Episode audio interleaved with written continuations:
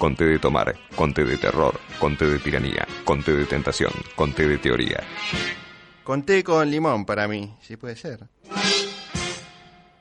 Bueno, seguimos en tendencias y vamos a hablar un poco de una noticia que rompió eh, estos últimos días a raíz de algún tratamiento legislativo al respecto y también algunas movilizaciones que se dieron en el interior del país, que es el tema de las quemas de los humedales en varios lados, ¿no? pero particularmente en el delta del Paraná. De hecho, la semana pasada, varios, varios, cuando hablo de varios, estoy hablando de miles de personas que se concentraron en el monumento a la bandera en Rosario y realizaron una asamblea que votó un plan de lucha. Y lo que me interesaba contar acá es más allá de los temas coyunturales y estas acciones de protesta, tiene que ver con el negocio de quemar más que de la bronca en las calles. ¿De qué hablamos cuando hablamos del negocio de quemar? Bueno, estamos hablando en primer lugar un tema que no es nuevo, esto lleva décadas, décadas de impunidad total, eh, que obviamente se, se, intensificaron, como todos sabemos, en estos últimos años, particularmente en estos últimos tres años. Para que tengan noción de lo que estamos hablando en materia de alcance geográfico, estamos hablando de 800.000 hectáreas. Ese es el número, 800.000 hectáreas. Ese es el número de hectáreas que la quema de humedales lleva arrasados hasta hoy que estamos escuchando este comentario. En función de eso, estudios ambientales, y no estoy hablando de un estudio dice, sino puntualmente el Observatorio Ambiental de la Universidad Nacional de Rosario, estimó y determinó que el aire estuvo tres veces más contaminado que el promedio en función de todo este tema.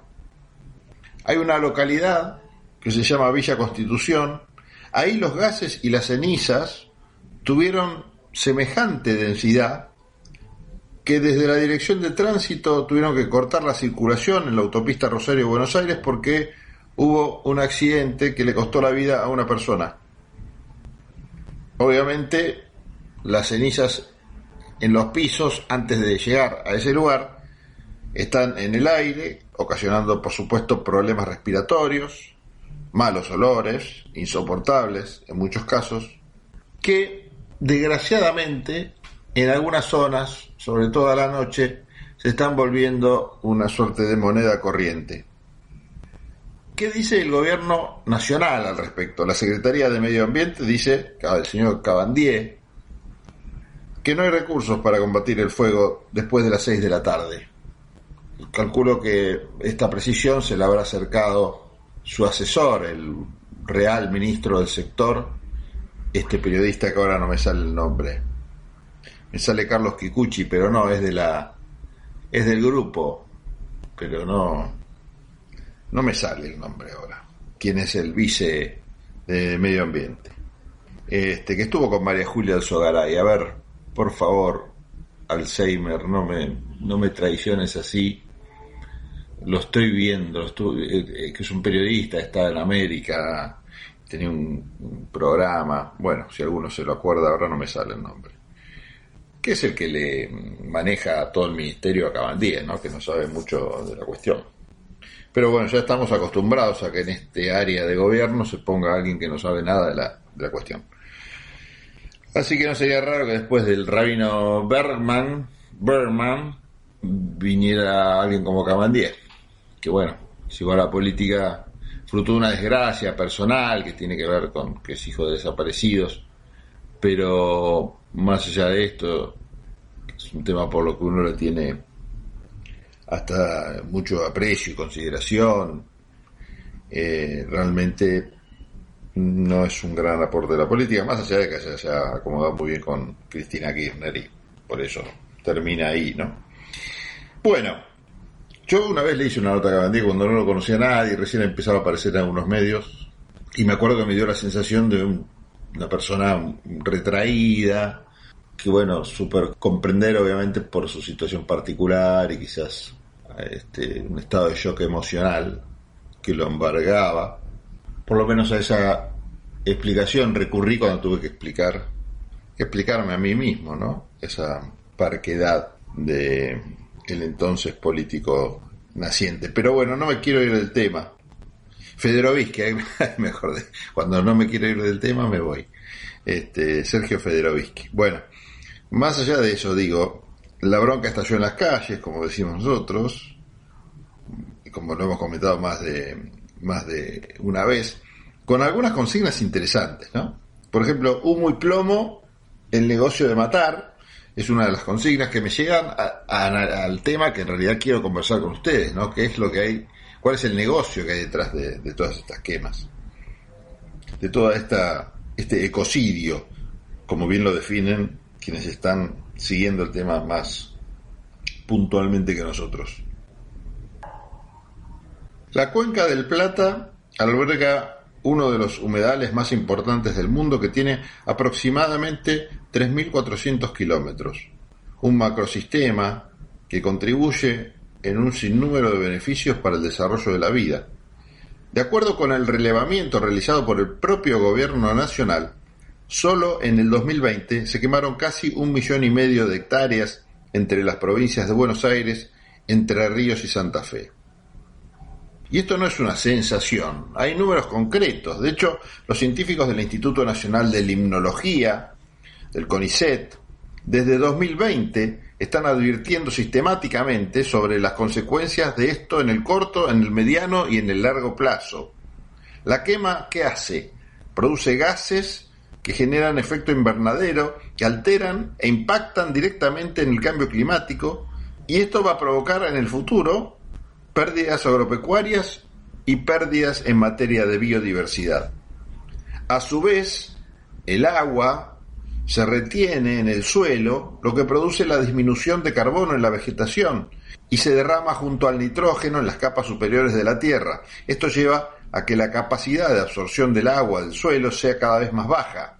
El líquido retenido concentra mayores índices de carbono y metales, afectando obviamente de forma negativa a la salud de los seres humanos, a la salud de los animales y ni hablar a la salud de las plantas. Así se transforma el ecosistema y se alteran las especies nativas, lo que elimina especies originarias de la región, tanto animales como vegetales, dificultando obviamente el rebrote de los suelos. Nos metemos en la salud humana, nada más unos instantes. En esta materia, la quema de los humedales, como bien decíamos, desprende gases, partículas sólidas y líquidas de importante toxicidad que irritan y asfixian particularmente a las poblaciones de riesgo respiratorio, aquellos que tienen la alergia, algún problema bronquial o pulmonar. Pueden producir, por ejemplo, casos de asma, así como también hacer más severos a los que no tienen, a, los que ya tienen asma, ¿no? Es decir, puede producir asma nuevo o perjudicar o volver más grave a quien, a quien, el cuadro de quien tiene ya esa enfermedad. Los materiales de los que estamos hablando, por ahí no nos dicen mucho a nosotros que somos medio burros en esta materia, pero quienes saben seguramente se van a agarrar los pelos, si le quedan. Óxido nitroso, monóxido de carbono, cianuro, cianuro sí me suena, amoníaco, benceno, son los gases más comunes que se respiran diariamente en estas zonas. Por supuesto, y no hace falta saber mucho de medicina, esto ingresa a los pulmones, y lo que hacen los pulmones, ustedes saben, se acordarán del secundario, si es que no hicieron medicina, se va la sangre. Y después, con suerte, se elimina pero se elimina todo esto con mucha dificultad, sobre todo lo que tiene que ver con las partículas sólidas y las partículas líquidas. Los informes realizados hace dos años dice que las principales manifestaciones que pueden aparecer por respirar humo incluyen tos, ardor en los ojos, goteo nasal, irritación paranasal, ataques de asma, dolor de cabeza, dificultad para respirar o aceleración de los latidos cardíacos.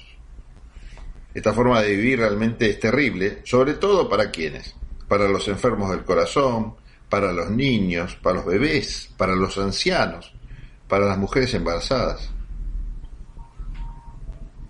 Y parece paradójico, pero quien mejor explicó este tema para entender por qué ocurre lo que ocurre, porque uno realmente si mira lo que, la porquería que están respirando y lo que está pasando con esas hectáreas quemadas y lo que le estamos haciendo a la naturaleza con esta actitud, uno dice, ¿qué ¿por qué? ¿Por qué llegamos a esto? ¿Por qué no paran? Y bueno, acá está la explicación y que tiene que ver con los grandes temas que vemos cotidianamente, ¿no? Y seguramente algunos van a decir, bueno, ¿qué tiene que ver? Pero la verdad que el Fondo Monetario Internacional tiene mucho que ver con nuestros humedales. Y me voy a referir a las palabras que el propio ministro Cabandier repitió, por eso las escribieron, ¿no? Pero dijo algo así como que necesitan dólares para pagar la deuda y esos dólares no se pueden conseguir sin contaminar. Claro, estaba hablando de la gestión anterior o de esta. ¿A quién le hablaba Cabandier?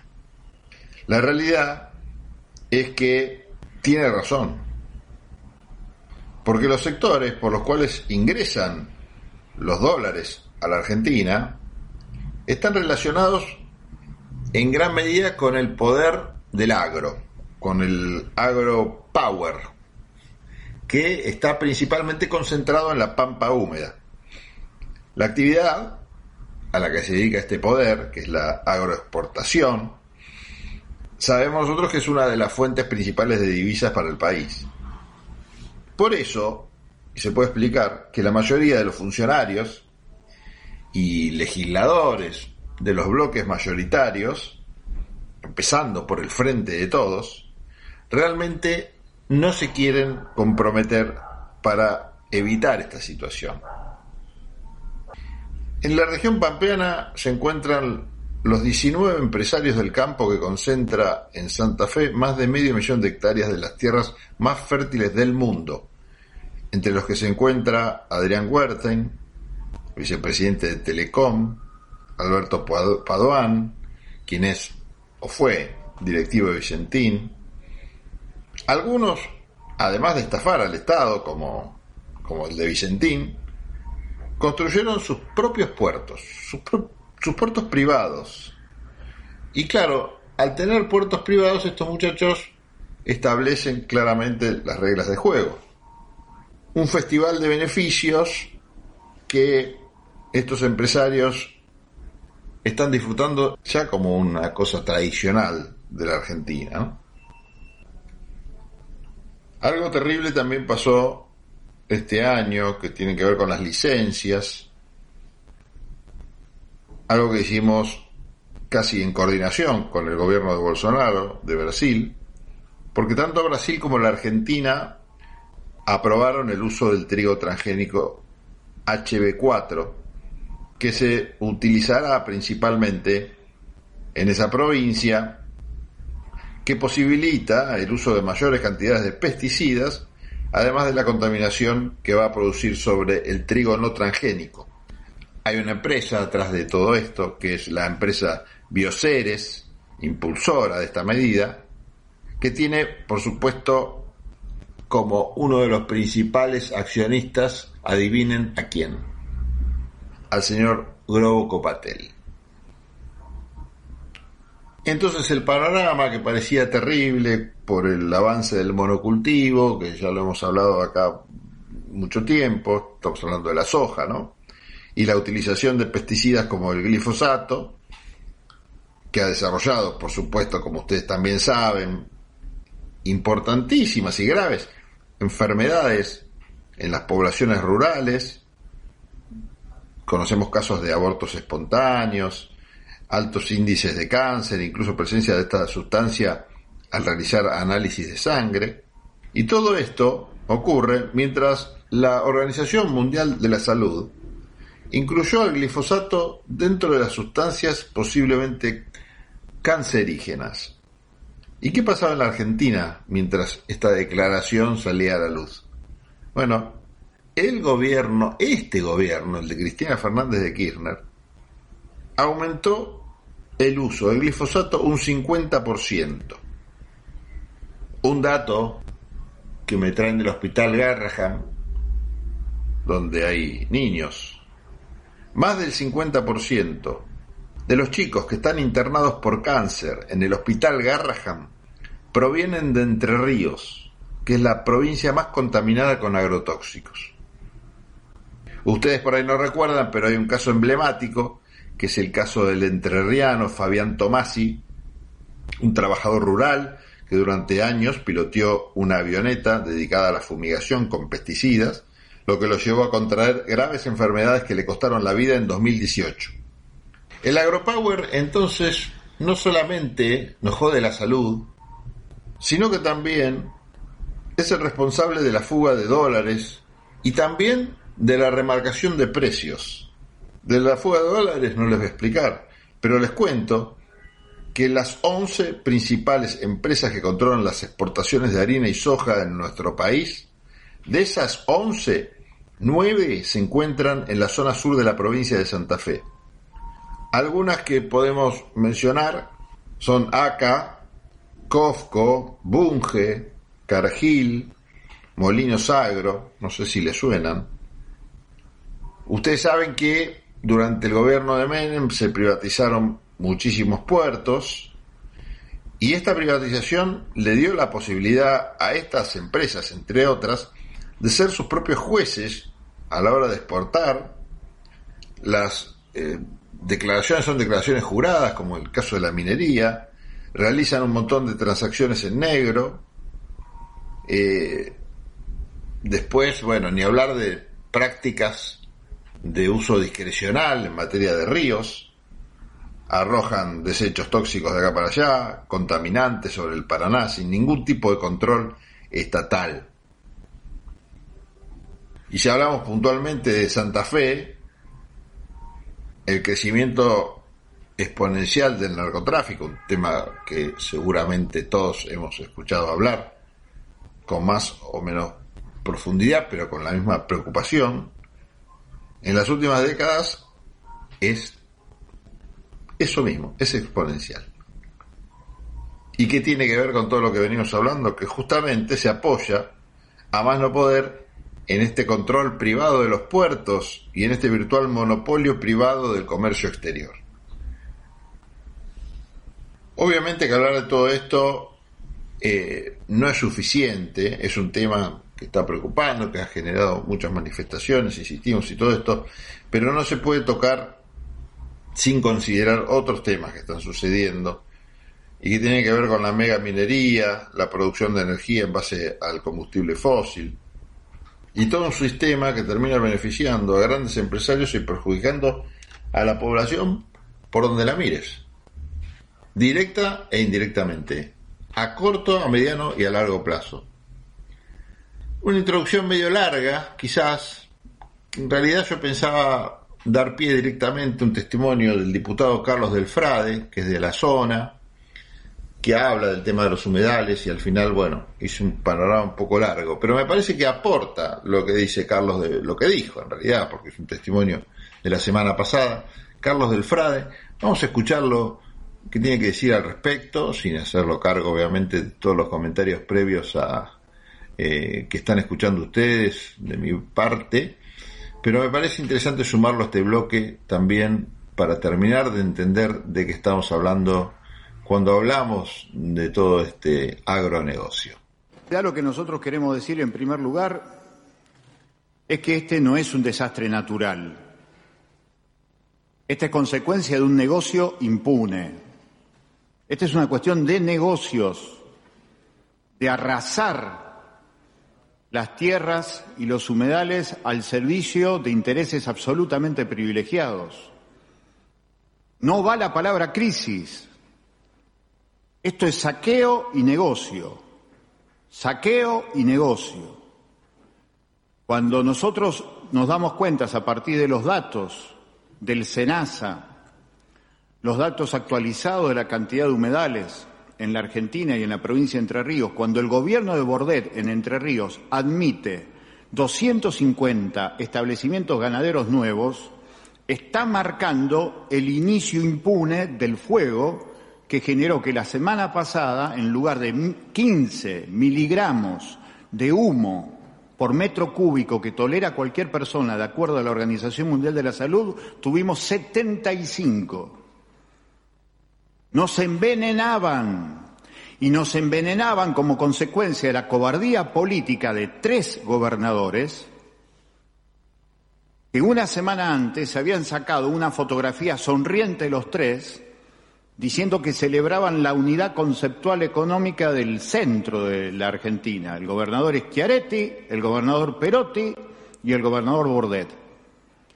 En una fotografía en donde claramente nos hacía pensar a quienes tuvimos la suerte de leer a Mario Benedetti, de preguntarnos de qué se ríen, de qué se ríen. Los incendios en el Valle de Punilla están directamente vinculados al desarrollo de negocios inmobiliarios en Córdoba. Allí Schiaretti deja hacer que se queme en Entre Ríos el desarrollo ganadero y en la provincia de Santa Fe la enorme vergüenza de no reglamentar leyes que recién se han dicho, sino también lo que significa el tamaño de la importancia que le da la política a las cosas, que es el número del presupuesto, en donde tenemos 0,11% destinado al Ministerio de Ambiente, 11 centavos cada 100 pesos. No cuidan el ambiente, no les interesa, nos van a quemar hasta la maceta, porque no hay ningún interés en cuidar el ambiente, hay interés en cuidar a los dueños del dinero y le tienen miedo al dinero. Por eso en la política se ha sintetizado el peor de los verbos, que es el verbo gerenciar. Y cuando uno gerencia, le dice que sea el patrón. Entonces los tres gobernadores son gerentes del poder económico que le dicen, déjennos quemar, total después tenemos una cuestión productiva. Es inadmisible pensar lo que hemos perdido por este saqueo planificado, institucionalizado, que tiene acompañamiento político. En la provincia de Santa Fe, en el año 1914, el Instituto Forestal Nacional informaba que nosotros teníamos 7 millones de hectáreas en montes y bosques naturales. Hoy tenemos 900.000. Es fenomenal el deterioro de lo que significa lo ambiental en la provincia de Santa Fe como consecuencia de los negocios impunes. Por eso hemos tenido registros en años en donde a veces la cuestión empieza con una sequía y termina con una inundación. La depredación del ambiente está utilizado con la vieja idea que la naturaleza son recursos naturales para la producción. Y es tan así que en la filosofía política con la que se construyen los presupuestos nacionales, provinciales, los tres, el de Córdoba, el de Santa Fe y de Entre Ríos, las multas que se tienen que exigir por contaminar no los cobra el Ministerio de Ambiente, los cobra el Ministerio de Producción, porque todo está subordinado a la producción. Y cuando la producción quiere irracionalmente aumentar la tasa de ganancia, no le importa en lo más mínimo explotar lo que siempre se explotó desde la conquista de América hasta aquí, que son dos cuestiones básicas los recursos humanos y los recursos, como le llama el discurso productivista, los recursos naturales. Entonces, cuando declaramos en emergencia, en lo que en realidad intentamos decir que lo que está en emergencia es la política frente al poder económico. Está en emergencia la política frente al poder económico porque no le puede poner límites, porque simplemente se gerencia lo que hacen. Y después hay una historia política de los ámbitos en donde alguna vez quiso haber política pública en defensa de la naturaleza y que terminó devastado. Uno de los pocos capítulos, tal vez uno de los menos estudiados de lo que significó el terrorismo de Estado en Argentina, es que cuando empieza el terrorismo de Estado en el 76, lo primero que se deja como tabla rasa fue la Secretaría de Ecología y Ambiente que había creado el último gobierno de Perón. Se dejó de lado porque no convenía proteger el ambiente frente al desarrollo productivista que supuestamente era el discurso del entonces ministro de Economía, José Alfredo Martínez de Oz. Y volver a empezar. Cuando nuestro compañero Rubén Giustiniani instala el debate sobre la ley de humedales, Rubén se hace cargo de lo que significó en primer momento una avanzada social muy importante que había sido 2002. La ley de humedales consecuencia de los ascensos sociales y la dinámica de los movimientos sociales que habíamos ganado la calle a fines de 2001 y todo el 2002. Es en el 2002 en donde aparece por primera vez el proyecto de la ley de humedales. Es consecuencia de un crecimiento de las demandas sociales de la Argentina. Rubén cuando se hace cargo de esto, muchos años después, lo hace prácticamente en soledad porque sabe que hay una revisión de los proyectos en donde lo económico está por encima de lo ambiental. Los glaciares en la Argentina empezaron a ser castigados también por lo que significa la utilización del agua. Y ahora que el embajador norteamericano nos ha dicho que vienen por su litio, millones y millones de litros de agua de las capas subterráneas del norte y noroeste argentino están siendo utilizados para el litio, que por supuesto genera menos del 2% de lo que se exporta, cuando somos el segundo yacimiento de litio a nivel mundial, en el triángulo del litio que conformamos. Estas cuestiones nos ponen sobre aviso que lo que en realidad está en emergencia es la política, insisto, frente a la devastación de un sistema que desde lo económico inmola la vida particular, inmola la vida colectiva al servicio del dinero. Por eso me parece que es importante saber además quiénes son los responsables, porque más allá de que debe haber, como dice el diputado Mayorá, gente que hace la producción ganadera con racionalidad, están nosotros. Están los otros que con miles de hectáreas generan una devastación permanente de los humedales. A partir del estudio que hizo el arquitecto Pablo Pairó de nuestro Instituto Soberanía, quedó claro que entre los responsables principales de este ecocidio, de este envenenamiento del aire para el sur de la provincia de Santa Fe, está el señor Juan Baggio. Juan Baggio es uno de los titulares de los jugos Baggio, es uno de los que ya ha sido denunciado hasta satelitalmente, que es uno de los productores del fuego que incendia y además envenena al pueblo de la provincia de Santa Fe. Es uno de los responsables. Esto es una cuestión claramente de un delito flagrante contra la salud pública. El extraño ministro de Seguridad que tenemos ahora debería pedir la detención de los responsables de estos incendios que afectan como un delito flagrante la salud pública. Es un problema porque evidentemente ninguna de las policías, ni la de Entre Ríos ni la de Santa Fe, responden a los gobiernos. Ninguna. Entonces por eso patean la pelota para ver si esto es una cuestión de jurisdicción nacional. No, la Constitución Nacional en eso es clara. La cuestión ambiental es una cuestión de las provincias.